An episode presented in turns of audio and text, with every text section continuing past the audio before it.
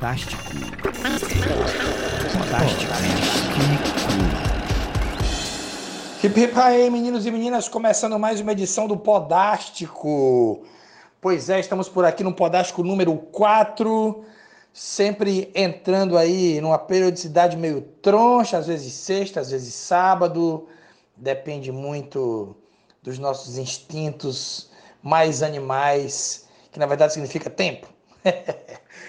é isso aí. A gente hoje está desfalcado do nosso ponta direita, Júlio, é, que não pôde estar com a gente hoje, mas estamos com o João Saraiva e estamos com o Caio Vitoriano. Queria um oi e um salve inicial para o meu amigo João Saraiva. Diga lá, João. Muito bem, aqui João Saraiva, de Natal. Estou olhando para minha janela chuvosa, toda cheia de respingos aí. Vejo carros que não deveriam estar na rua. Eu sei que nem todo mundo pode ficar em casa, né? Mas vejo carros demais andando pela rua alagada. 15 minutos de chuva e já alagou aqui, essa parte da cidade. Um alô para Fokker, um alô para Caio. Olha, eu acho que Júlio era ponta direita na idade jovem. Agora ele está jogando mais recuado, viu, Foca? É isso aí. E aí, Caio, me conta como estão as coisas aí em Aveiro. Oba, oba, boa noite, boa tarde, bom dia, graves, médios e agudos para todos. Aqui não está chovendo, aqui está um clima bastante agradável nessa sexta-feira que a gente está gravando o Podástico. E é isso, vamos continuar a nossa saga aqui nesse nosso pequeno universo. Vamos que vamos. Pois é, aquela alegria individual de não ter obituário hoje no começo do programa, né? Não, não, morreu, não morreram pessoas famosas do começo do programa, mas infelizmente a gente tem passado por dias horrorosos no Brasil, né? Com os números de, de óbitos pelo Covid aumentando progressivamente, a gente se preocupa, acha palha, acha ruim politicamente. Estamos gravando esse programa na hora em que o Brasil inteiro viu vídeo da reunião ministerial quebrando pau para cima de todo mundo, a República em risco. Enquanto a gente grava, o mundo acaba. Essa que é a verdade. Mas a gente está aqui para falar de música, mas de olho ligado também na, na vida lá fora, porque né, tudo influencia tudo ajuda a criar, tudo ajuda a esquecer. Então a gente está por aqui também para isso. Mas uma pequena alegria de hoje é não ter esse obituário que a gente teve na semana passada com alguns artistas é, famosos que a gente ama é, falecendo, né?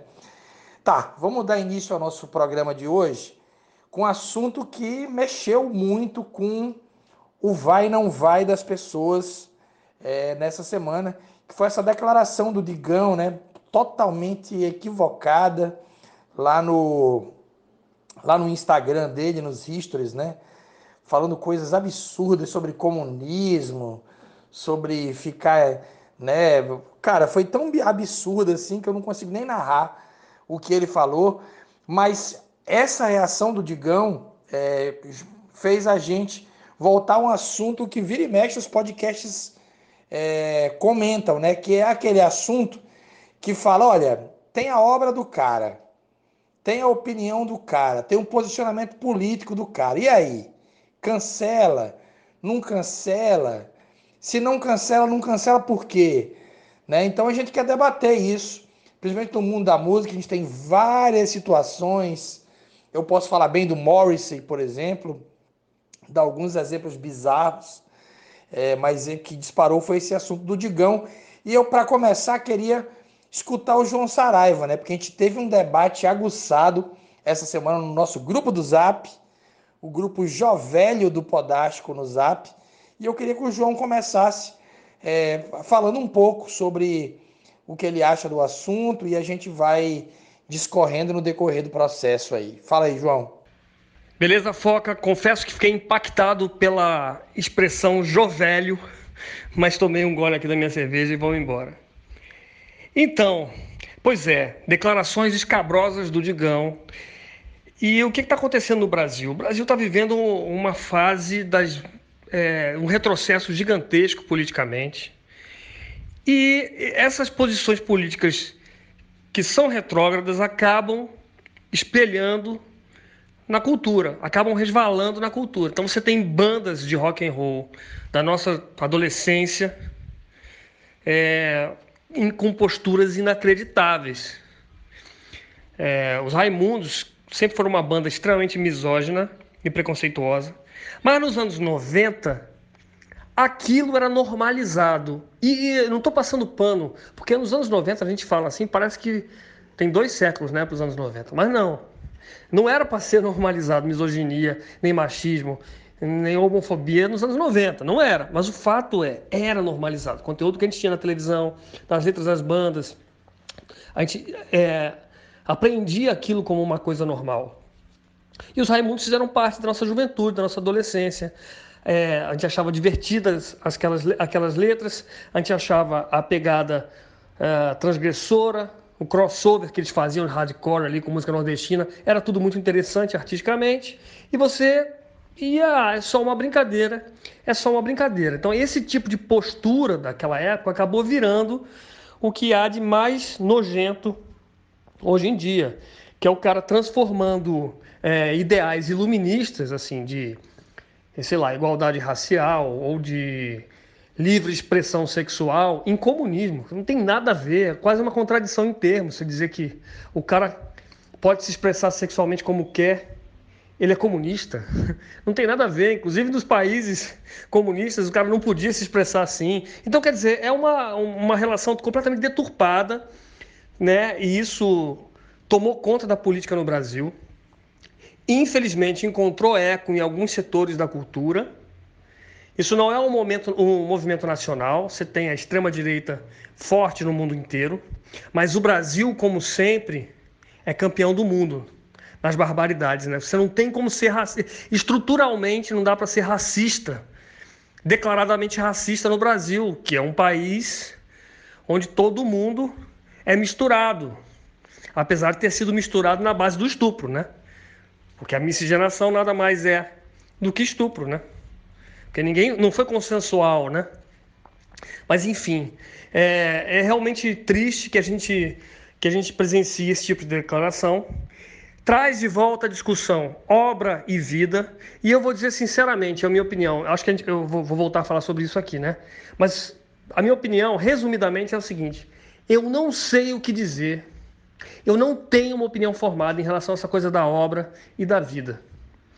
E assim, o caso do Raimundos é muito fácil você dizer, ah, que banda merda, que, que declaração merda. Mas, pô, quando você entra assim para Woody Allen, sabe? Quando você. É, o Morrissey, você consegue fazer a separação? Ou não consegue fazer a separação? É, é complicado, é, é difícil. Tem uma, uma, uma comediante que, tá, que tem um, um talk show que está na Netflix. O nome do talk show é Nanette. E ela fez muito sucesso em 2018, eu acho que é 2018 que o talk show vai para lá. O nome dela é Hannah Gadsby, certo? É uma, uma comediante, o espetáculo é incrível. E ela fala um pouco sobre isso, sobre arte e sobre política. É... E a gente tem um monte de, opiniões aí de gente com mais profundidade do que eu para falar, mas eu ainda não consegui encontrar uma chave. Eu vou cancelar as pessoas que politicamente estão equivocadas, ignorando sua arte. Não sei dizer. Talvez Caio, tomando o vinho dele com bacalhau, aí em Aveiro, possa ter uma opinião mais fundamentada.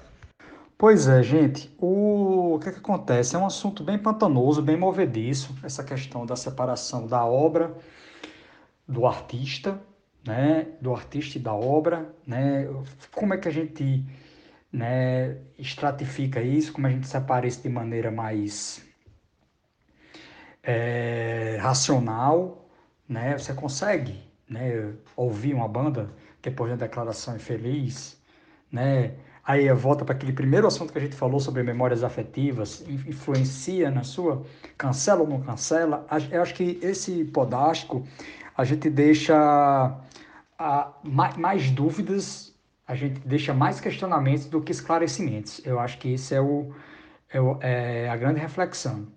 Né? O Digão, que é um guitarrista do Raimundos, é... fez uma declaração bastante infeliz e já se retratou, né? Inclusive na conta dele do Facebook. Eu não tenho Facebook, mas eu cheguei a ver o print desta declaração. Ele falou, ele falou amostra grátis de comunismo, foi uma coisa assim. E aí o pessoal caiu de pau. O Caniço, que é o baixista da banda, usou o Twitter dele e nominou o Digão e disse que, entre abre aspas, o maluco tá surtando, fecha aspas, e declarou que o, aquilo não reflete a posição da banda, né? Aquilo dizendo que o, o grupo não pensa como o Digão, né? Mas o Digão é o frontman, né? A, a, é a figura ali que está na, na, na ponta da lança. Vai dar uma declaração dessa? Aí o cara é, assume essa, essa postura e altamente bombardeado na internet. Hoje a, a internet é, um, é palanque para todo mundo. Se é palanque para todo mundo, você também vai ser, vai ser alvejado pelas, pelas críticas também, né? Então, é, ele foi completamente alvejado, né? E ele se retratou, né? Ele veio a, a falar de novo, depois disse que ele não era que ele não era nem bolsominion, nem esquerdista, né? Que são de é, colocando o, o pingo nos is, né? Tanto o termo bolsominion como o termo esquerdi, esquerdista são pejorativos. Independente se você votou em Bolsonaro, independente se você votou numa posição de esquerda, é, são, são termos infelizes que reduz muito uma, uma capacidade de posicionamento político de alguém, né? Porque vem um pouco do que João disse, né? Do preconceito, do preconceito, do preconceito, da, do disse-me-disse, do disse-me-disse, que chega numa, numa ideia muito rasa de algo que, né, vai... A, a, um novo contexto completamente distorcido, né? Foi o que João falou um pouco aí sobre comunismo, né? E aí junta essa declaração do Digão, fazendo uma referência às questões que estão acontecendo no país, né? Ele já se, re, se retrata, né, na internet também. E aí, inclusive, para botar lenha na fogueira, vem uma, uma declaração do ex-presidente Lula também, que junta aí no contexto rocambolesco dessa história todinha, né? O Bolsonaro propele o Idaí, e aí o Lula infelizmente falou ainda bem, e aí é tempero demais. Tem uma coisa sobre a, o lance do Raimundos que acho que passou até batido no comentário de Caio, que é simples, né?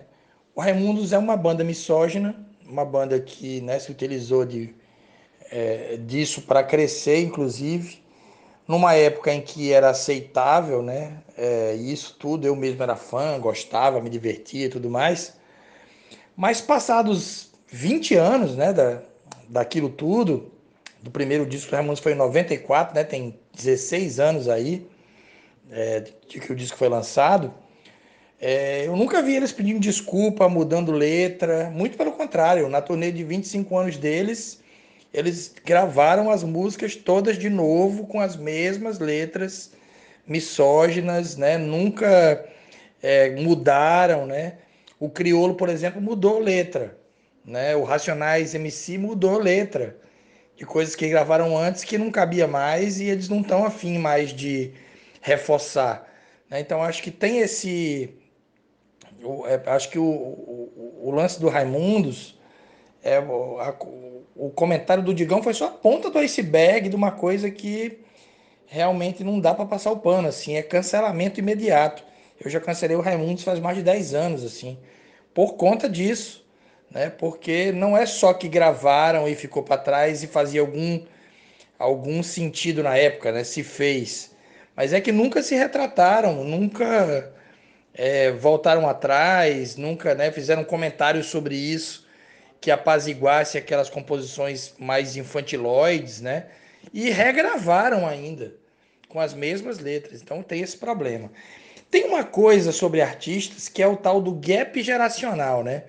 Que foi uma discussão que eu tive muito com o João, é, que é assim, um cara nos anos 50, vou dar um exemplo claro, assim, é uma pessoa que nos anos 50, um artista dos anos 50 que era casado com uma menina de casava com uma menina de 14, 15 anos, o cara com 30, 35, e nessa época não parecia ser uma uma bizarrice, né? E nem tinha lei para isso, que hoje tem, né?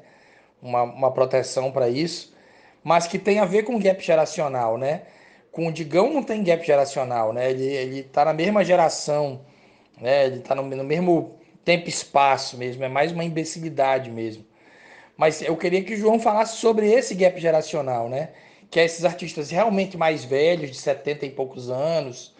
E eu tenho, tenho aquela, aquela velha máxima que fala dos gênios, né? Que o gênio é, não, não, não queira conhecer o caráter do gênio, porque com certeza você vai se vai se decepcionar, né? Com desvios de caráter fodas assim dos grandes gênios da humanidade, né? São vários casos. Então eu queria que o João falasse sobre isso, né? Sobre esse primeiro que já pontuei sobre o Raimundos, depois eu quero até uma terceira rodada sobre esse assunto para falar um pouco do Morrissey, sobre o caso específico do Morrissey. É... E eu cancelo mesmo, cara, não tenho dúvida, é cancelamento mesmo. Agora, sobre o povo mais velho, que é difícil de mudar de opinião, vivendo numa outra coisa, eu queria ouvir mais o João.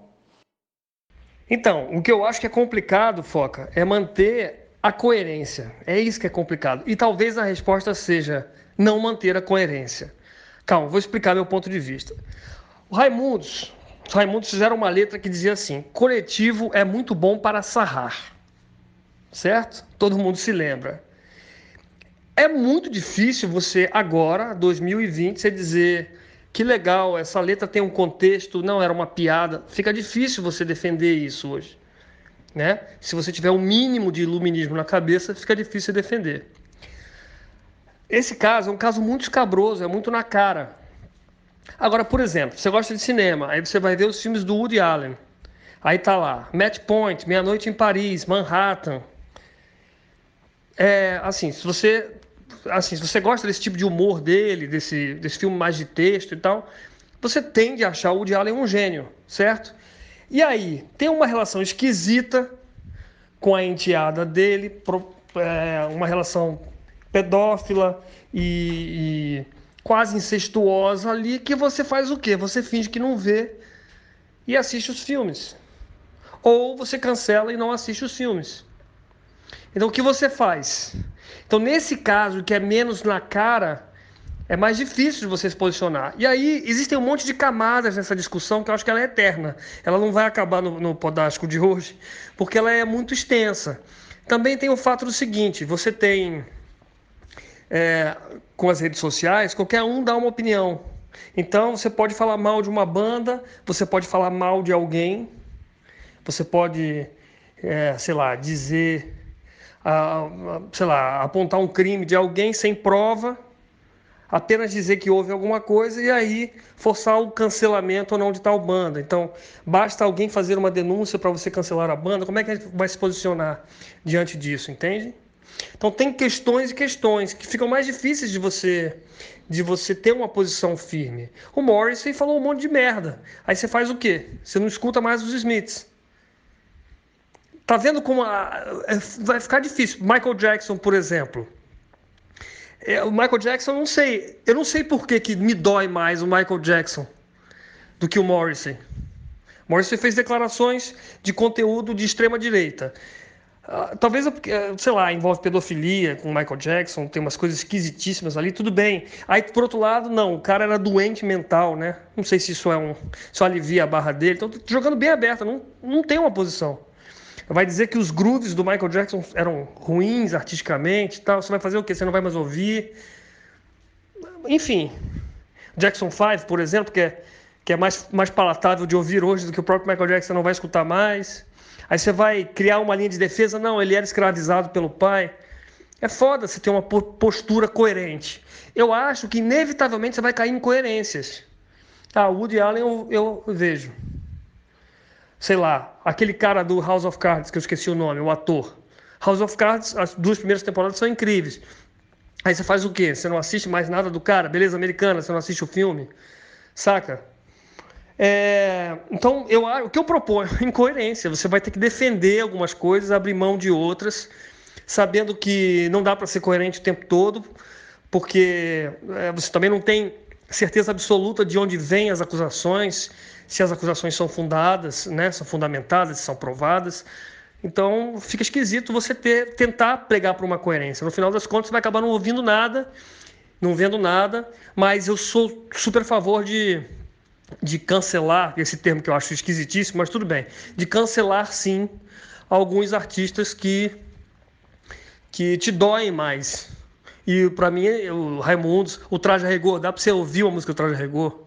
A postura do Roger, por exemplo, é uma postura, porra, mais extremas possíveis no, no Brasil, né? E falando sobre gap geracional, acho que já me estendi muito, mas sobre gap geracional, assim, 100% das pessoas com 75 anos e tal são machistas. Tá, 100 não é prudente. 99,98% das pessoas com 75 anos são machistas, porque é uma questão geracional. Os caras foram criados com essa, com essa visão de mundo na verdade, assim, todos nós somos, né? Todos nós, todo, todos nós somos machistas. Mas, assim, eu digo nesse sentido é, mais ostensivo, mais declarado, sabe? O machismo no discurso, não é aquele machismo velado. Então, 100%, quase 100% das pessoas dessa geração são assim. E aí você, ou você dá o desconto do gap geracional, ou você não se comunica com ninguém que é mais velho, entende?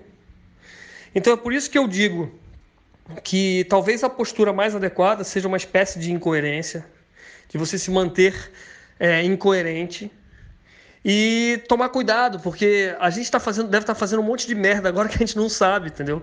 daqui a 10 anos, as gerações que vão vir vão virar é, e dizer e jogar na nossa cara: ó, você fazia tal coisa, você, é, sei lá, vocês elegeram Bolsonaro, né? A gente botou esse cara no poder aí. Tudo bem, né? a gente não votou nele, mas a maioria dos brasileiros votou nele. Não é isso? É, é foda. Pois é, né? Trazendo alguns detalhes curiosos, né, da, dessa conversa toda. Voltando um pouquinho aí à questão dos Raimundos, né? Eu tenho uma memória, inclusive, o meu primeiro show mesmo de rock, vou um show de rock, foi um show do Raimundos. Inclusive nesse show eu conheci Foca, né? Então, olha só, Raimundos dentro da nossa da nossa gênese aí de amigo. Mas eu estou 100% de acordo com a questão deles atualizarem os textos. Eu acho isso fundamental. Né? Assim, porque é um discurso, né? É um comportamento que é passado, né? E eu acho interessante essa forma, é, é, é, esse retratamento, né? Ano passado, final do ano passado, eu vi um show do Planet Ramp aqui em, no Porto, na cidade do Porto. E o Marcelo D2 falou, tem uma música que ele fala, a minha segurança eu faço na cintura. Aí ele declamou lá na, na hora, né? Cantou na hora, fez, a minha segurança eu fazia na cintura. Ele falou, agora o discurso, dele é meu, principalmente a carreira solo dele é mais do amor, da paz, não sei o que, bababá. Mas, e ele ajeitou aquilo ali. Tem uma coisa interessante também, aí faria mais sentido, dentro do que a gente está conversando, deixou claro, aí faria mais sentido se a banda não existisse mais, porque isso é um registro histórico, né? Esse texto produzido, essa, essa mentalidade é, conceitual, produzida e consumida, é um, um pequeno retrato de uma época e de uma geração que consumiu aquilo, né? As pessoas evoluíram, mas aquilo, aquela, aquela, aquele extrato ficou, né? Serve para fazer isso que a gente está fazendo agora, olhar para trás e dizer, caramba, não vamos nos re repetir, né? Isso, isso foi feio, isso foi, foi errado, né? Cabia a, a quem está ativo ainda e que fez um, um texto desse que não faz sentido algum hoje em dia, é olhar para trás e, e, pedir desculpas, tirar do repertório, né? E por aí vai. Então concordo com o Anderson na questão deles terem que regravar do Ipsis Lyrics, né? Aquela coisa. E eu acho que tô é, fora de cogitação, né? Eu escutei o Raimundos até o segundo disco, né, deles e depois eu parei de ouvir, né? Acho que não, não, não fazia tanto sentido para mim. Em relação ao Morrissey, né, que é o, um cantor inglês, né? Para as pessoas que estão pegando aí, não conhecem o Morrissey. Eu me lembro que o Tadio Yuri, jornalista e DJ, postou no, no, no, no Twitter dele e alguma coisa eu fiz. Sim para o Smiths, não para o Morrissey. São, ah, inclusive o Morrissey tem uma carreira solo, né, bastante sólida, né? Mas eu acho que a obra do Smith está lá, entra dentro desse raciocínio que eu falei, de uma questão geracional que estava ali, né? Mas eu, em relação especificamente ao Smith, eu é, sim Smith não Morrissey, né? Fica aí, porque até porque a a cultura é outra, o, texto é outro, o discurso é outro, né? O o texto do Raimundos é, é, é, ruim se a gente for olhar agora, né? A gente riu, se divertiu, viu aquela coisa. É, muitas mulheres também eram, eram, são fãs da banda, né? Então tem isso, né? Essa separação aí fica complicada. O nome do ator lá, João, é o Kevin Spacey, né? O cara do, do Beleza Americana, dentre tantos outros, né? E é complicado, né? Esse tipo de coisa, porque hoje em dia tem, um, tem a seguinte questão também dessas pessoas aí do do, do mundo hollywoodiano, no mundo da, da, indústria da música gigante. As pessoas são marcas também, né? As pessoas fazem anúncio, as pessoas fazem publicidade, as pessoas é, são modelos de comportamento para muita gente. E quando o cara se cai numa dessa, perde tudo, inclusive, né? É complicado. É isso. Né? Acho que eu, eu deixo minha, minha opinião aqui. Eu já, já tenho deixado claro que a gente vai deixar mais questionamentos, mais dúvidas do que propriamente uma, uma, uma conclusão. É isso. Vamos, vamos para frente. Exatamente, Caio. É, a, a minha segurança eu faço na cintura, a minha segurança eu fazia na cintura. Eu tô ligado no show do Planet Ramp, ele mudou mesmo. E isso é, é o que a gente espera, né? É o que a gente esperaria de quem quer estar tá nativa com esse tipo de letra. É, essa questão de, de, de, de defender uma certa incoerência e tal, é, é, porque a gente pensa nisso. E eu acho que é, é, isso, mais do que, do que defender uma postura. Se você está ouvindo aí e acha que tem que cancelar todo mundo, beleza. Se você não, se você quer separar arte de artista, beleza. O mais importante é você pensar sobre isso, sabe? É, ter uma, uma postura racional diante das coisas, porque os textos que os artistas falam e o texto que está na arte dos artistas muda o mundo, né? E a gente não pode deixar que esses valores iluministas de liberdade, liberdades individuais e tudo, que isso ande para trás mais ainda do que já está acontecendo. Se você juntar todo mundo que pensa dessa maneira iluminista, não dá não enche uma Kombi. Entendeu? Não enche uma Kombi, cara. Nós estamos atravessando aí a, a, a, era das trevas. Nós somos aqui uma Kombi de iluministas. Sabe? Não enche duas, só enche uma. Essa frase é pesada, hein? Ó, eu. Pra gente passar pro próximo assunto, rapidamente, é, só acho o seguinte, sabe? Tem muita música no mundo, tem muita filme no mundo, tem muita série no mundo. E eu acho que a gente pode dar uma desligada, se ligue algumas pessoas que realmente não querem pôr o mundo para frente. Eu acho que o João foi muito, foi muito feliz. Primeiro na incoerência, isso mesmo, é incoerente. Todos temos defeitos também, né? Não somos perfeitos. Todos damos nossas ratas, né? Eu acho que sobre o machismo a gente está caminhando, mas está longe. Quando o João fala que todo mundo era depois de 75 é realmente machista, é verdade. E a gente agora também é verdade, mas bem menos, né? É, do que já fomos, ainda bem, mas ainda assumindo isso, isso também é uma, é uma, uma marra legal da gente conversar. E eu acho que uma terceira coisa é isso que eu estou falando, assim, tem conteúdo para ser consumido sem precisar é, ir nesses caras, assim, né?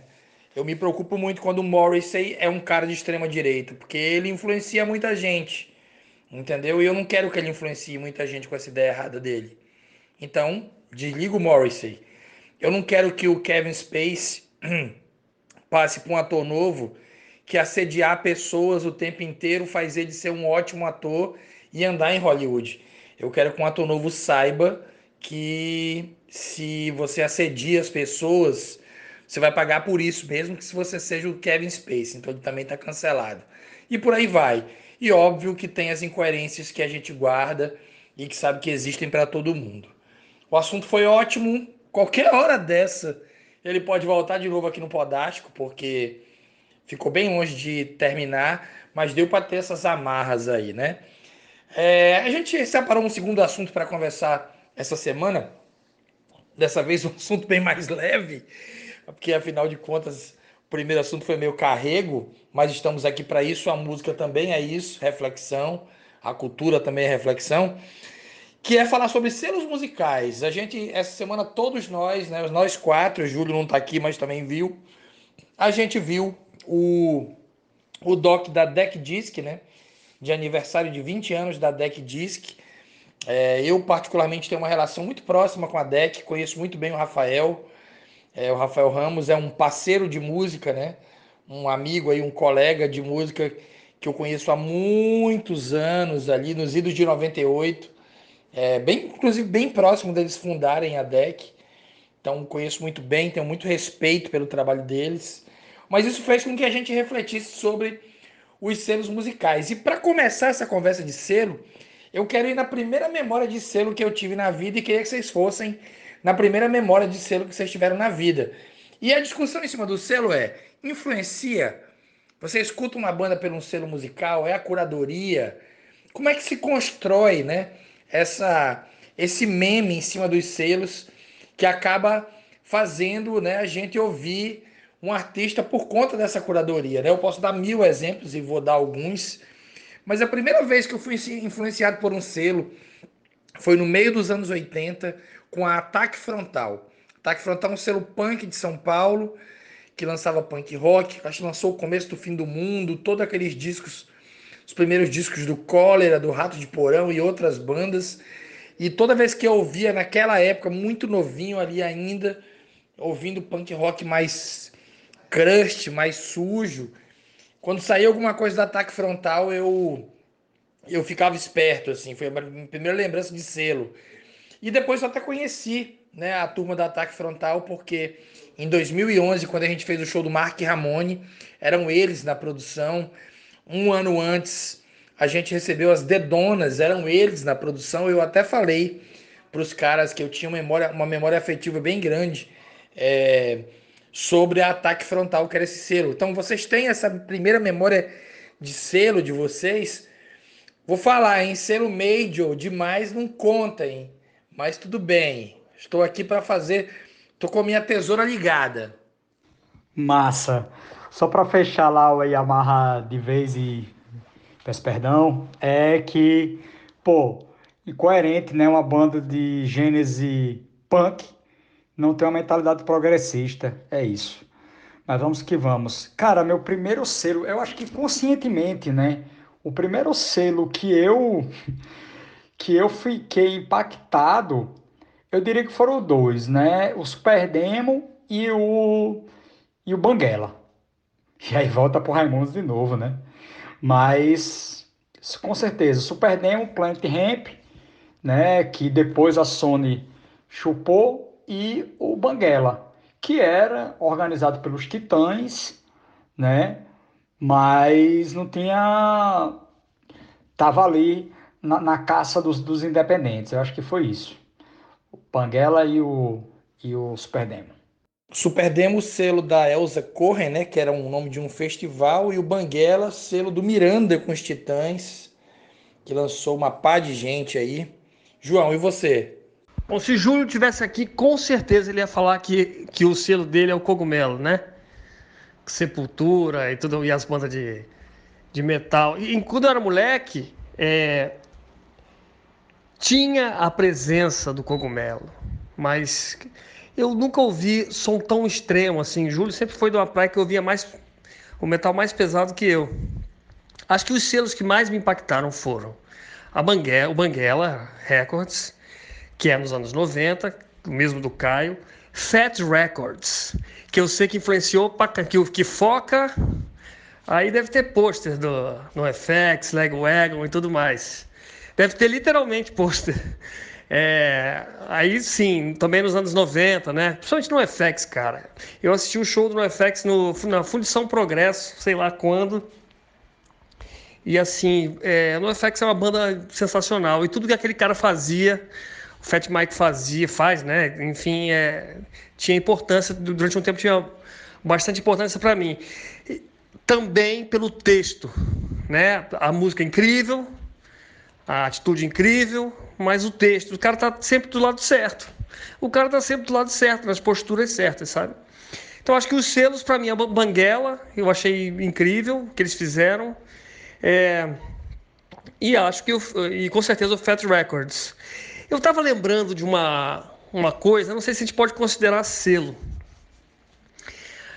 de um artista totalmente cancelável, que é uma maneira de juntar esses dois temas. Vocês lembram do Universo Paralelo, aquela revista que o Lobão lançou? Ele lançou Mombojó, Cachorro Grande. Ali também acho que já era 2000, né? Já era mais para cá. Mas ele fez um trabalho talvez importante. É porque é foda, né? Falar bem do Lobão é difícil. Mas é, a gente tem que reconhecer, ele fez um trabalho importante ali com essas bandas. Né? Tava justamente é, na, não, não era, não era 2000, não, cara. É mais para cá ainda, né? Porque tava, a, as gravadoras estavam em declínio, nunca mais teriam a fatia de mercado que tiveram um dia. Você ainda não tinha banda larga, nem smartphone generalizado na mão de todo mundo, você nem tinha isso democraticamente produzido. Então você estava naquele hiato do modelo de produção.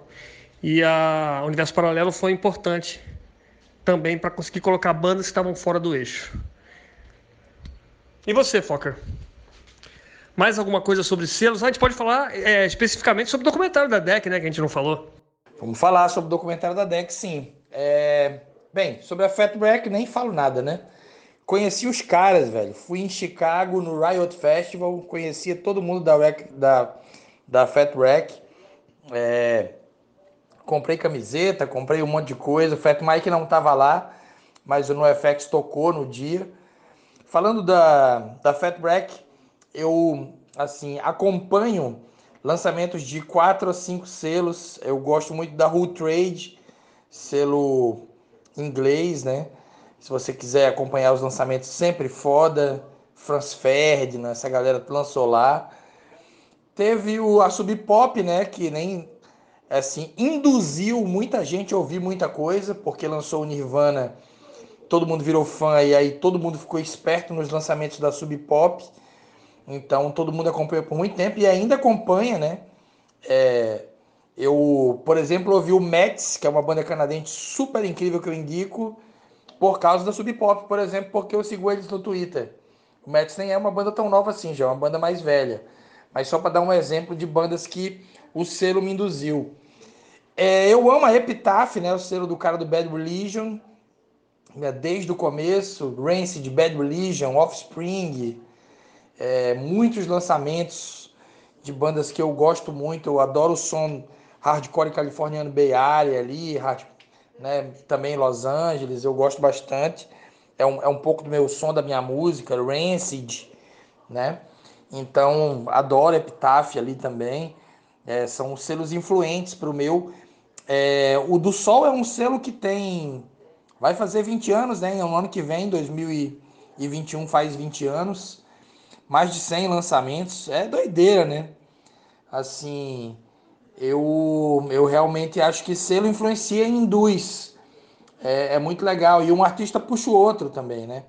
A gente vê, falando um pouco desse, desse lance da deck, é, eles não têm um, um, um o, o, acervo da deck é um acervo mais mas com cara de major, né? É uma, um selo independente, mas com cara de major, ou seja, eles não, não, eles não fazem lançamentos por estilo, assim, né? Como são esses outros selos que eu falei, né? Na década tinha artistas de samba, artistas de hardcore, artistas instrumentais, artistas clássicos. É um outro recorte, é uma visão de, de, de selo, né? É uma visão, é um selo independente também, mas com uma visão muito mais de mercado, assim, tentando achar o grande vendedor de discos, assim, né? E o doc em si da DEC, que a gente recomenda a galera ver, é uma, obviamente uma grande peça de marketing, né, da gravadora. É... Aliás, eu estava até comentando isso com o João em off. Todo doc autobiográfico, assim, é meio uma peça de... É meio uma pequena peça de marketing, né? Assim, a gente acabou de ver o dos Beast Boys, é, né, tem essa pegada, né? Vários que a gente vê tem essa pegada de peça de marketing, assim. Que esses docs biográficos têm essa onda mesmo, assim, né? É, raramente vai para outro lugar. Mas foi divertido, assim, né? Aí eu citei alguns dos selos que eu mais gosto aí, só enumerando para quem quer dar uma pesquisada: Epitaph, Fat Wreck, Sub Pop, Who Trade e outros, né? Tem muitos outros também mais obscuros que eu gosto muito. No Brasil, é, só falando de selos nacionais, né? Eu gosto muito da Laja, é, não tanto pelos lançamentos da música, mas pelo conceito em volta do selo, que é o selo do Mozini, lá do Espírito Santo, de Vila Velha. Ele hoje virou mais uma loja né, de vender produtos do que de lançar disco, mas ainda lança. Mas eu gosto do conceito da Laja, aquele conceito meio garbage, meio dirt bomb, assim. E amo muitos lançamentos também. A Laja lançou Violator, lançou várias bandas que. É, Damn Youth, Muqueca de Rato, algumas bandas que eu gosto bastante.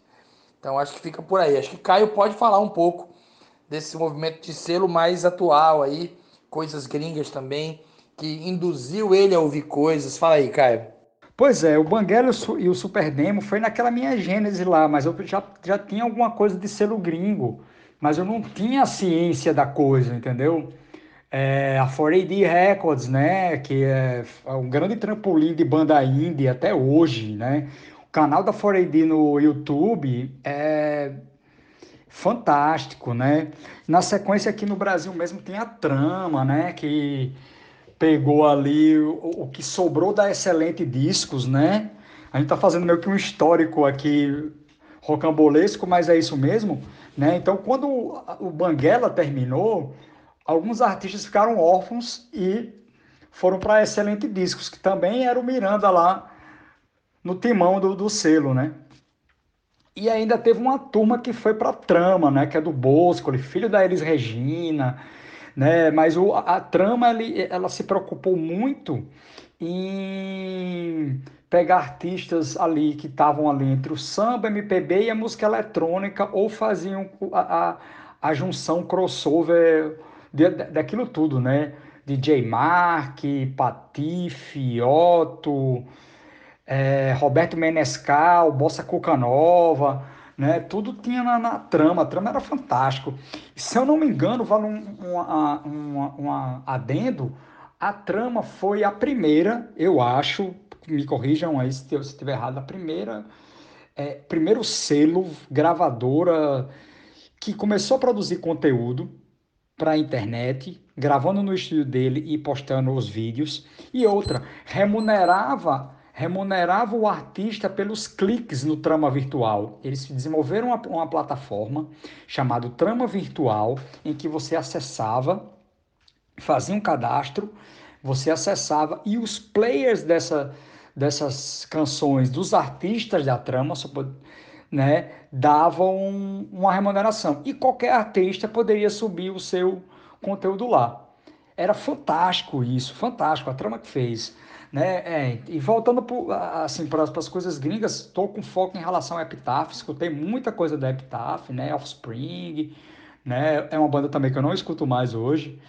É, Bad Religion, né? com certeza, até hoje, Bad Religion muito, né, uma, uma banda que é, como a gente está discutindo aqui também, coerente com o seu discurso, né, importantíssimo isso, até hoje, banda politicamente, politicamente decidida, né, gosto muito também da Sub Pop, né, o selo ali de Seattle, que realmente induziu, nos induziu a escutar muita coisa, hoje Sub, Sub Pop é, é, é, alargou o, o, seu tentáculo, né? Tem rap, tem um pop, esse dream pop, né? Mas antes era som barulheira, garagem, punk, grunge, né? E era isso, né? Bruce Pavitt, né? A Sub Pop começou com um zine, valia uma questão é que muitos zines, né, viraram selos. Aí faço uma menção a Tamborete, né, do nosso amigo Leonardo Panso, do Rio de Janeiro, né?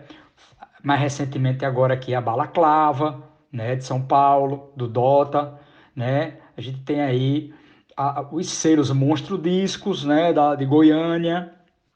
Fantástico, tem muita coisa da Monstro, né, muita coisa mesmo. O próprio do Sol, né, que a gente ouviu, ouve e, e consome direto conteúdo, né? Então, assim, os selos foram importantíssimos para... É, o, o, consumidor de, de, música relativamente comum, ele, ele passa desapercebido pelo selo. Mas quando você fica ligado no selo e, e ele tem essa, esse carimbo conceitual e artístico, você é fisgado. Né? E a gente falando aqui do doc, doc, da DEC, né? que é tudo pela música, se chama o DOC, tudo pela música, os 20 anos da DEC. Né? E, pô, a DEC é isso aí que o que Anderson falou, né? Faz um apanhado geral, né? E, e tem um, um momento, uma cena no, no, no documentário, não que a Pete tá gravando, ela para a gravação, sai do estúdio e encontra um artista deste de samba que lá estavam vendendo rios de discos e ela falou obrigado por, por, por sua causa estou conseguindo gravar um disco, ou seja, eles tinham um artista que faturava muito e podiam se dar a capacidade e luxo de contratar um artista como a Pete na época e criar catálogo de rock porque já se tinha um lucro, já se tinha uma demanda, já se tinha uma coisa, e Pito foi o que foi, né? Manda bala, João. Complementa esses assuntos tão gostosos de conversar. É, como o Foca falou, é uma peça de propaganda, mas é um, um, um doc que eu acho que vale a pena você assistir, o da DEC. Porque tem artistas ali que provavelmente você tem escutado, né? A própria Pete, tem Cachorro Grande falando, tem o Vanguard falando, então acho que vale a pena por esses artistas e outros também, Fala Mansa, né? E outros artistas. Então acho que vale a pena. Mas é uma peça de propaganda, então às vezes os caras estão valorizando, supervalorizando algumas coisas que fazem mais sentido para quem viveu aquilo. Eu acho muito bacana a parte, parte final do, do doc, ele fala da aventura do João no mundo do vinil. O vinil tinha acabado no Brasil, ele vai lá recupera a única fábrica que existia. Muito massa essa parte. Muito massa o doc todo. Falando sobre docs autobiográficos que não são uma peça de propaganda. É, quer dizer, não sei se é bem autobiográfico ali, acho que é um trabalho. Vocês vão saber melhor. Aquele, aquele doc do Metallica, Some Kind of Monster, que acho que é dos anos 2000, né? na entrada do, do baixista novo, o Trujillo. É, aquele doc é cavernoso. Aquilo ali eu me senti assistindo a história mesmo acontecendo. E indiquei ele para inclusive gente que não gosta do Metallica e curtiu pra caramba. Acho que vale a pena. Bom, é, hoje rendeu, não foi, gente? Falou pra caramba. Eu queria fazer uma indicação porque eu acho que esse é o meu bota fora, não é? Deve ser o meu bota fora. Eu quero fazer uma indicação de um livro que chama O Filho da Revolução. É sobre Renato Russo, inclusive aparece Renato Russo no, no, no doc da DEC. Então é sobre o Renato Russo. É um pouco diferente das outras biografias de artistas de rock and roll que eu, que eu li. Diferente positivamente. Por quê? Esse livro do José Marcelo, Marcelo Carvalho, se não me engano, esse livro é, fala muito sobre Brasília e coloca você diante de Brasília, assim, coloca, é, fala sobre, assim, quem não é de Brasília e quem nunca parou para pensar nisso, não leva em consideração que Brasília é uma cidade completamente artificial. Eles botaram um Projac ali no meio do Brasil e falou: pronto, aqui vai ser a capital. Então fala muito sobre Brasília, fala sobre esse clima de gente, filho de diplomata, de gente endinheirada, que tinha dinheiro para comprar instrumento caro. E essa, esse contexto inteiro, só nesse lugar poderia existir a Legião Urbana e poderia existir o Renato Russo. É um livro que eu recomendo pra caramba para quem gosta de, de da Legião, para quem não gosta, para quem quer entender um pouco mais das bandas de Brasília. Brasília é um celeiro de bandas. Estamos de novo caindo no Raimundos, meu Deus. Tá vendo como tá tudo ligado? Impressionante. É... E é isso. O Filho da Revolução. Vou faltar aqui o nome do cara, acho que é, é José Marcelo de Carvalho. Foca, você me dá um help aí para deixar a informação completa. Mas eu sei que tem disponível é, para Kindle, inclusive. Tá? É isso, galera. Todo mundo se cuida. Vamos vencer aí esse isolamento. Lavem as mãos e aquele abraço. Massa demais. O nome do autor que João tentou lembrar é o Carlos Marcelo de Carvalho, né? Reforço aqui a, a palavra do Doc da DEC, né? Vale a pena. Está no YouTube, viu? A gente em nenhum momento falou onde você poderia assistir, né? Vocês podem assistir no YouTube. É, tudo pela música, o nome do, do documentário, tudo pela música, os 20 anos da DEC. Né? Tá lá até no canal da DEC, etc. Eu, como designer, vale a pena a menção que a, a marca da DEC surgiu de um desenho do Ziraldo, né? Então, fi, grande figura, Ziraldo, né? E vale a pena ver o, o, doc, o, documentário e meio que faz esse, esse retrato dos 20 anos aí, dos anos 2000 até os anos de 2020, o finalzinho aí, ali, 99 até ali, o início desse ano, né? Então, minha dica hoje é um disco do Milton Nascimento, chamado Minas, né? É um disco que tem uma capa bem icônica, que é o rosto dele assim numa foto um close do rosto dele, uma capa fantástica, uma fotografia belíssima. Vou ficar devendo o nome do fotógrafo. E o disco se chama Minas. É um disco de 1975, né? É é o disco que tem Fé Cega, Faca Molada, né? Uma composição com Beto Guedes, né? Saudade dos, dos Aviões da Pané, né? É, tem Paula e Bebeto, que é uma grande música, né? Que aqui acolá tá num filme, tá na novela. E aí tem outra música também fantástica, chamada Simples, né? E aí mostra todo o poder de composição do Milton Nascimento e sua vocação para as melodias, né? Uma coisa que ele sempre trabalhou bem, né? É um, um artista que eu ando revisitando ultimamente, né? o Milton Nascimento, disco Minas, 1975, 1975. Essa é a minha dica de som para essa semana, para vocês ouvirem aí. Tá ok, galera? Vou deixando aqui meu abraço. Meu abraço efusivo para todos. Se cuidem, lavem as mãos, álcool em gel, saiam de máscara. O máximo que puderem ficar em casa, fiquem. Tá ok? Estou aqui na Europa em outro momento de do isolamento. Espero que o Brasil logo, logo fique como está aqui, um pouco mais liberado. Um abraço para todos e até a próxima semana. Um beijo. Então é isso, eu fico aqui para fechar a tampa do Music Doc, Music Doc, do Podástico de hoje. Music Doc é o meu programa no YouTube do Do Sol. É, minha indicação é o Victor Rice, disco novo, Drink, que acabou de ser lançado. Muito legal. O Victor Rice é um produtor de São Paulo mora em São Paulo, né? Mas não é de São Paulo, é gringo. É... Muito ligado ao rocksteady, ao reggae e tal. Muito, muito, muito foda esse disco novo do Victor Rice.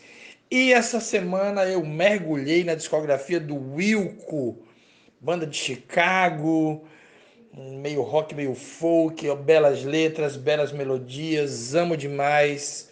São minhas duas dicas de hoje. Victor Rice com Drink, disco novo dele, acabou de sair. Discografia do Wilco, em homenagem ao meu amigo Marcelo Gomão, lá de Pernambuco, lá de Recife, que eu sei que ama muito o Wilco. Então é isso, amigos. O Podástico número 4 fica por aqui. A gente volta na semana que vem com mais. Um grande abraço. Fique muito em casa. O bicho está pegando, as coisas estão tristes, mas nós precisamos resistir. Lavem bem as mãos se cuidem, só saiam no estritamente necessário se for possível. Valeu, abraço. Fui. Podástico. Podástico.